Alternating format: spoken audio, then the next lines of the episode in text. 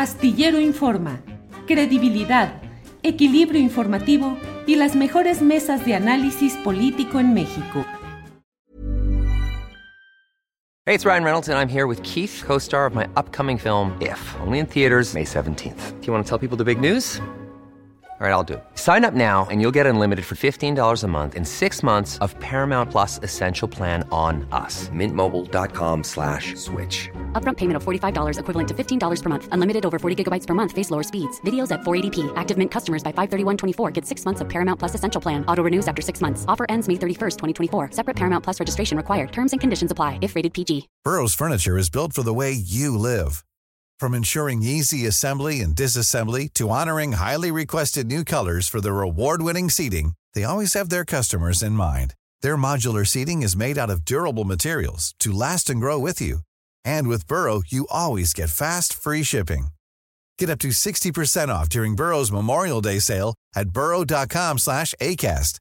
That's burrow.com slash ACAST. burrow.com slash ACAST.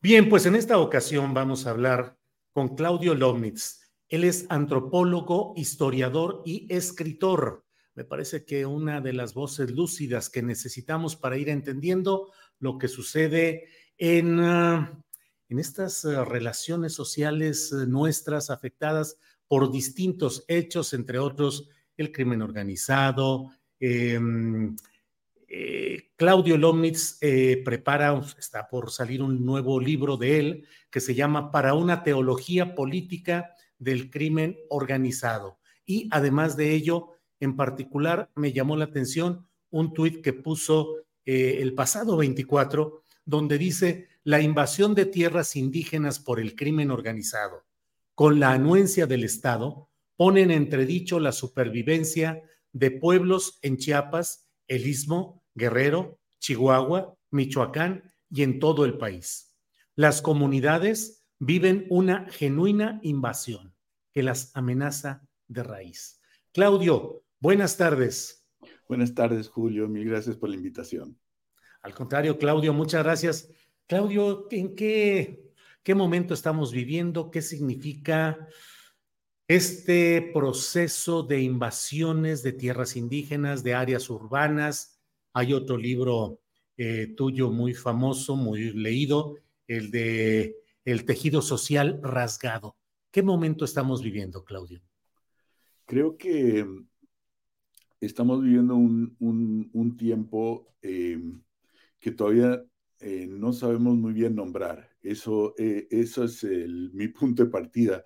Es decir, que tenemos categorías del pasado, muchas veces anhelos del pasado, que pueden no ajustarse demasiado a lo que, a lo que tenemos enfrente. Y creo, me parece que lo que tenemos es un cambio eh, en la naturaleza misma del, del, Estado, eh, un cambio social muy profundo que eso tal vez es más, más reconocido, eh, y un, un, horizonte a nivel mundial que también, al que también nos estamos eh, ajustando o bien incluso dándole la espalda, es decir, eh, el tema de la eh, llamada emergencia climática, por ejemplo, que no queremos del todo verla sistémica, aunque veamos su, sus consecuencias. Por ejemplo, en temas migratorios se sienten mucho consecuencias de cambio climático y nos gusta verlo como un problema, una crisis migratoria, como si tuviera alguna solución como las que podía haberse eh, eh, generado o propuesto antes. Entonces, creo que estamos en un momento muy complicado eh, que sí requiere de, mm, de como empezar a verlo entre todos, entre todas, eh, de frente, colectivamente, y eh, empezar a diseñar, no sé, acciones y actitudes que se ajusten a, a lo que tenemos y no a otra cosa.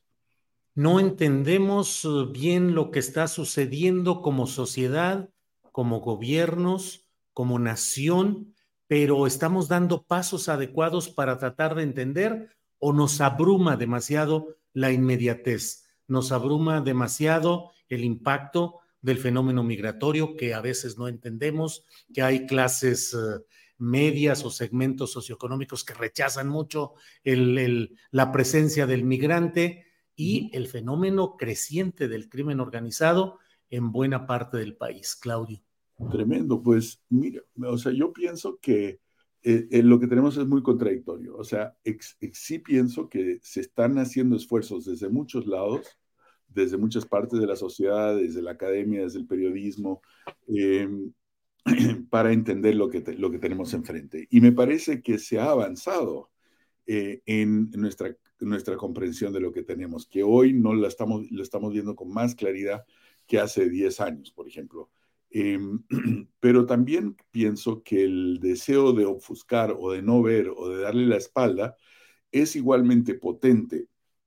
Entonces es como, y siento como un choque entre el querer saber y el no querer saber. el, ejemplo del crimen organizado puede ser bueno para entender lo segundo, el no querer saber. Eh, si vemos, eh, para poner un, tipo de, problemática que relaciona al, crimen organizado, el tema de las desapariciones, em, la sociedad como un todo tenemos, eh, solemos tener tanto miedo a eso que realmente preferiríamos pensar que se trata de una situación excepcional. No queremos ver eh, el, eh, digamos, el aspecto sistémico del que la, de la violencia, del que la, ¿cómo se llama? De la, la desaparición es solo una parte de un aspecto más sistémico. Y eso se relaciona también con lo que mencionaste al principio de la conversación sobre las comunidades indígenas. Vemos una noticia de acá, que si hay desplazados en Guerrero, otra de allá, que si hay desplazados eh, en, la, de los Rarámuris, en la Tarahumara, una tercera que si la frontera con Guatemala y Comalapa, y no nos estamos queriendo dar cuenta que en realidad eh, ha habido un asalto prácticamente en todas las eh, regiones indígenas que están padeciendo. Eso no lo queremos nombrar porque no lo queremos ver, porque preferiríamos pensar que es un problema en tal lugar o en tal otro y no verlo de un modo más sistémico. Eh, entre algunos de los proyectos que he leído que estás eh, realizando, está uno para hablar sobre las zonas del silencio, específicamente en Zacatecas, y eh, mencionas que no es en sí el silencio en su acepción tradicional de una ausencia de voces absoluta, sino de una recurrencia al chisme, a la versión, a la información entre amigos, entre conocidos, que va generando con frecuencia incluso una mayor percepción de los hechos de lo que transmiten los medios convencionales o los canales oficiales de comunicación, Claudio. Totalmente. Mire, por ejemplo, anteayer, me parece que fue anteayer o hace tres días, no recuerdo, esta noticia tan tremenda de estos siete muchachos que desaparecieron y que después aparecieron asesinados seis de ellos, hasta donde me quedé eh, de la noticia de ayer en, eh, en el estado de Zacatecas. Aparece la noticia, si uno la lee, eh, no queda para nada claro de qué se trata. Es decir, em, eh, entraron unos hombres armados a una casa en que estaban estas, estos siete jóvenes que se habían quedado a dormir ahí juntos, amigos, y se los llevan y después aparecen asesinados después. Eh, la, eso aparece en la noticia. Es un ejemplo interesante de zona de silencio, porque en muchos casos de desapariciones en ese estado y en muchos otros estados, Zacatecas no es una excepción, es un ejemplo de algo. Em, eh, no aparece ni siquiera la noticia, ¿no? Es decir, en estos mismos días también, por ejemplo, en la ciudad de Fresnillo, cerca, no, no lejos de esto, pues han desaparecido 10, 15 personas, pero no apareció tanto en la noticia porque es más escandaloso siete muchachos juntos que 15 uno tras otro, ¿no? Entonces, eh, aparece la noticia. Uno podría decir, aquí no hubo silencio, ¿verdad? Aparece la noticia.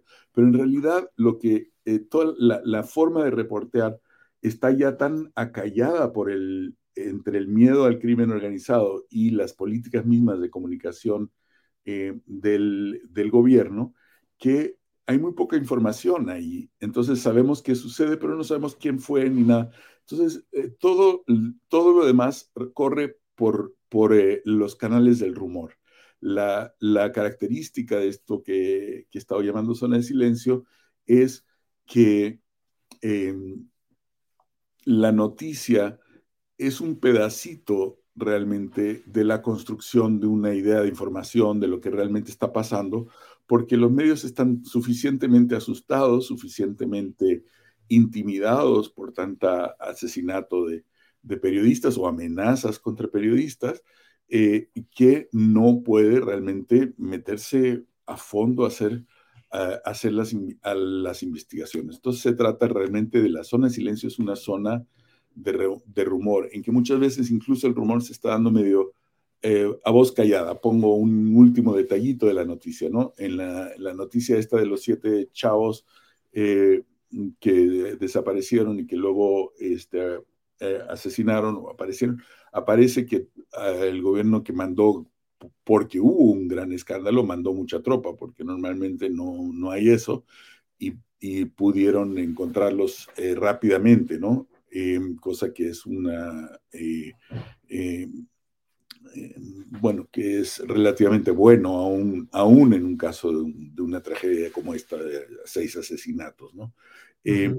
Pero aparece la noticia, bueno, ah, ah, ah, capturaron a dos eh, jóvenes que fueron, eh, fueron unos de los que... Burrow is a furniture company known for timeless design and thoughtful construction and free shipping. and that extends to their outdoor collection. Their outdoor furniture is built to withstand the elements, featuring rust-proof stainless steel hardware, weather-ready teak, and quick-dry foam cushions. For Memorial Day, get 15% off your Burrow purchase at burrow.com slash ACAST and up to 25% off outdoor. That's up to 25% off outdoor furniture at burrow.com slash ACAST. Hiring for your small business? If you're not looking for professionals on LinkedIn, you're looking in the wrong place. That's like looking for your car keys in a fish tank. LinkedIn helps you hire professionals you can't find anywhere else, even those who aren't actively searching for a new job but might be open to the perfect role. In a given month, over 70% of LinkedIn users don't even visit other leading job sites. So start looking in the right place. With LinkedIn, you can hire professionals like a professional. Post your free job on linkedin.com slash people today. Lo raptaron y dice, son de Durango. ¿no? Entonces, bueno, en Zacatecas si te dicen, son de Durango, quiere decir, la gente lo interpreta, fue, fue el cártel de Sinaloa, ¿no? Es una clave. No sabemos quién fue, en la noticia no te dice quién fue, sino que son pequeñas pistas, ¿no? Bueno, si, estás en Zacatecas, pues el, el rollo principal son los de Jalisco, son los de Sinaloa, o últimamente también los del noreste que se han estado metiendo, ¿no? Entonces la gente está preguntándose quién fue, por qué, contra quién va esto. Eh, y la noticia no te da realmente, no dice nada, pero da detalles que en clave se pueden leer de una manera o de otra, según eh, los chismes locales, ¿no? El hecho de que sean de Durango esos dos chavos en realidad no nos dice absolutamente nada de por qué ni quiénes fueron. Eh, leí también en Twitter un mensaje que puso eh, Pedro el cosmonauta, que es analista en política y seguridad pública. Lo tenemos por ahí y dice él, entre otras cosas, dice, dejen de leer estudios alarmistas sobre la cantidad de empleados por el narcotráfico y váyanse a leer El tejido social rasgado de Claudio Lomnitz, al menos si pretenden comprender alguna vez el monstruo de la seguridad pública en este país. Claudio, tejido social rasgado o ya francamente roto. Uno. Y dos, leí algunas eh, entrevistas y declaraciones tuyas en las cuales, entre otras cosas, dices que la violencia no es eh, producto, digamos, del crimen organizado en sí, sino de la retracción del Estado y que la guerra contra las drogas es eh, un chivo expiatorio en realidad. ¿Qué hay sobre esto, Claudio? Em, Mira, en cuanto a lo último de la guerra contra las drogas como chivo expiatorio, lo que sucede es esto. Em, tienes una economía eh, en que la violencia, que está siendo articulada por la violencia. La primera parte, la punta de lanza de eso fue eh, la economía de las drogas y sí que sigue siendo tan importante, ¿no? Y que desgraciadamente es algo que, por cierto, no, no se habla lo suficiente.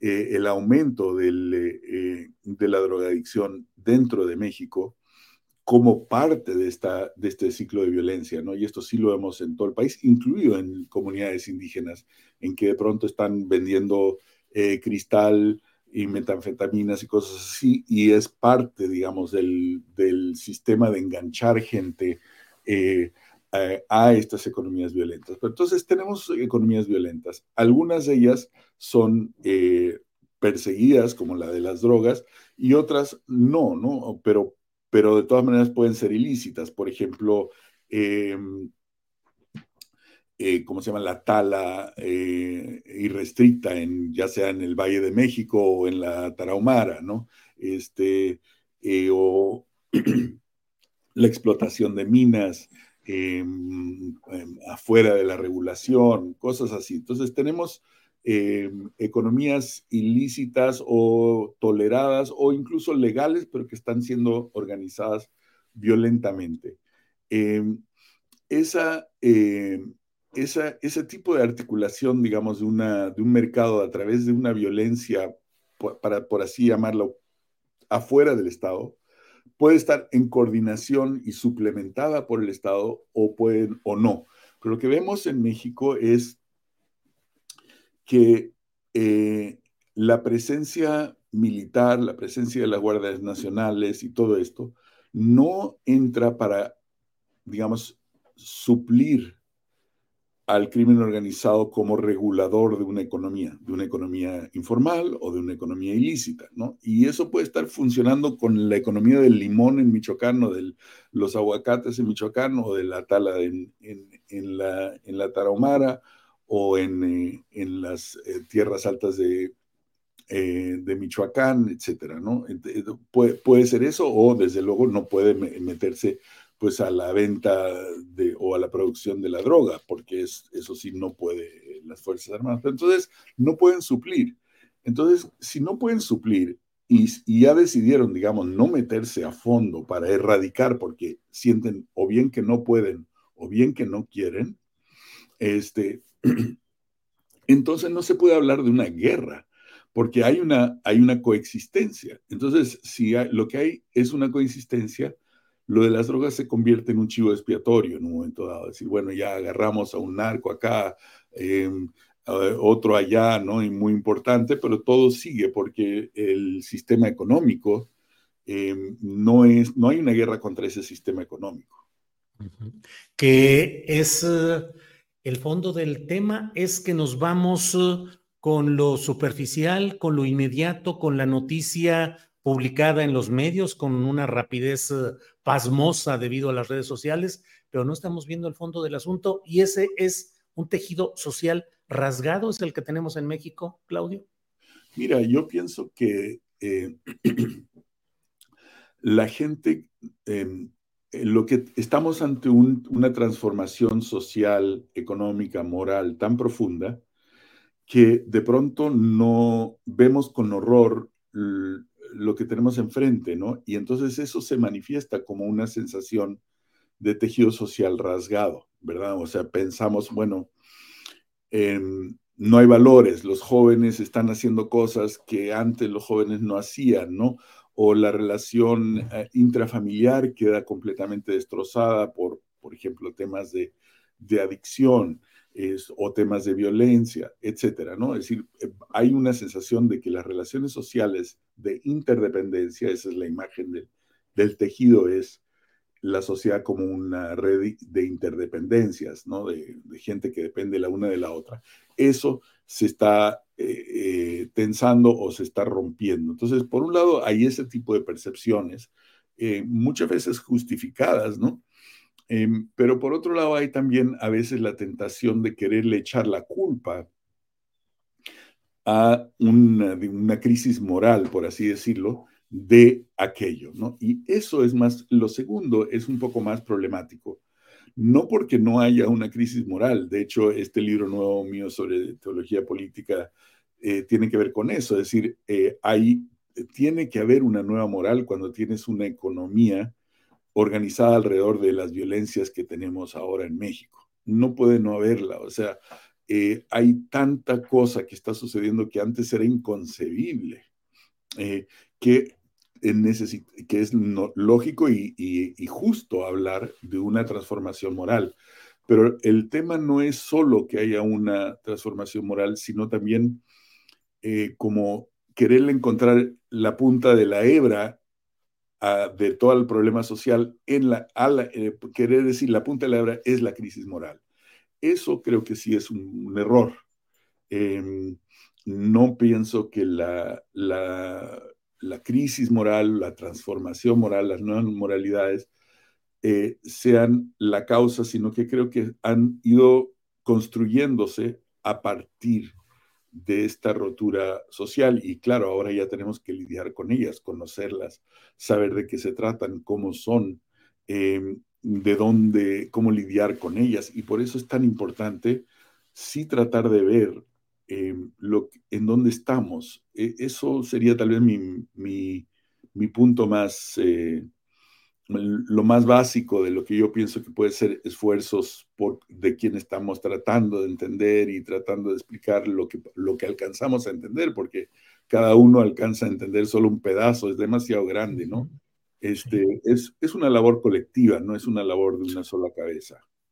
Eh, Claudio, pues agradecidos por esta posibilidad de una plática con una visión amplia, panorámica, integral de lo que está sucediendo y de las dudas el no entender que finalmente forma parte de este proceso. Viene próximamente, tenemos aquí incluso un adelanto que se da en las redes. Próximamente viene eh, para una teología política del crimen organizado, que reúne el segundo ciclo de conferencias de Claudio Lomnitz como miembro del Colegio Nacional. En él encontramos reflexiones clave para comprender la actual interrelación, a veces oculta y otras dolorosamente visible, entre los miembros del narcotráfico, el Estado y la ciudadanía. Claudio, a reserva de lo que desees agregar, yo te agradezco esta oportunidad de platicar. Al contrario, Julio, lo agradezco muchísimo y ojalá que sigamos eh, juntos pensando en, este, en estos temas, porque sí creo que no es algo, em, en verdad, es una, son realidades eh, complicadas y que lo que tenemos que, el esfuerzo ahorita es entender ante qué estamos, qué es lo que tenemos por delante, enfrente. Ante qué estamos. Bien, pues Claudio, muchas gracias y seguimos adelante. Hasta pronto. Al contrario, hasta luego. ¿No se merece tu familia lo mejor? Entonces, ¿por qué no los mejores huevos? Ahora, Egglands Best están disponibles en deliciosas opciones. Huevos clásicos, de gallina libre de jaula y orgánicos de Egglands, que ofrecen un sabor más delicioso y fresco de granja que le encantará a tu familia. En comparación con los huevos ordinarios, Egglands Best contiene la mejor nutrición como 6 veces más vitamina D, 10 veces más vitamina E y el doble de omega 3 y B12. Solo Egglands Best. Mejor sabor, mejor nutrición, mejores huevos. Visita egglandsbest.com para más información. Hola, buenos días, mi pana. Buenos días, bienvenido a Sherwin Williams. ¡Ey! ¿Qué onda, compadre? ¿Qué onda? Ya tengo lista la pintura que ordenaste en el ProPlus app. Con más de 6.000 representantes en nuestras tiendas listos para atenderte en tu idioma y beneficios para contratistas que encontrarás en aliadopro.com. En Sherwin Williams somos el aliado del PRO.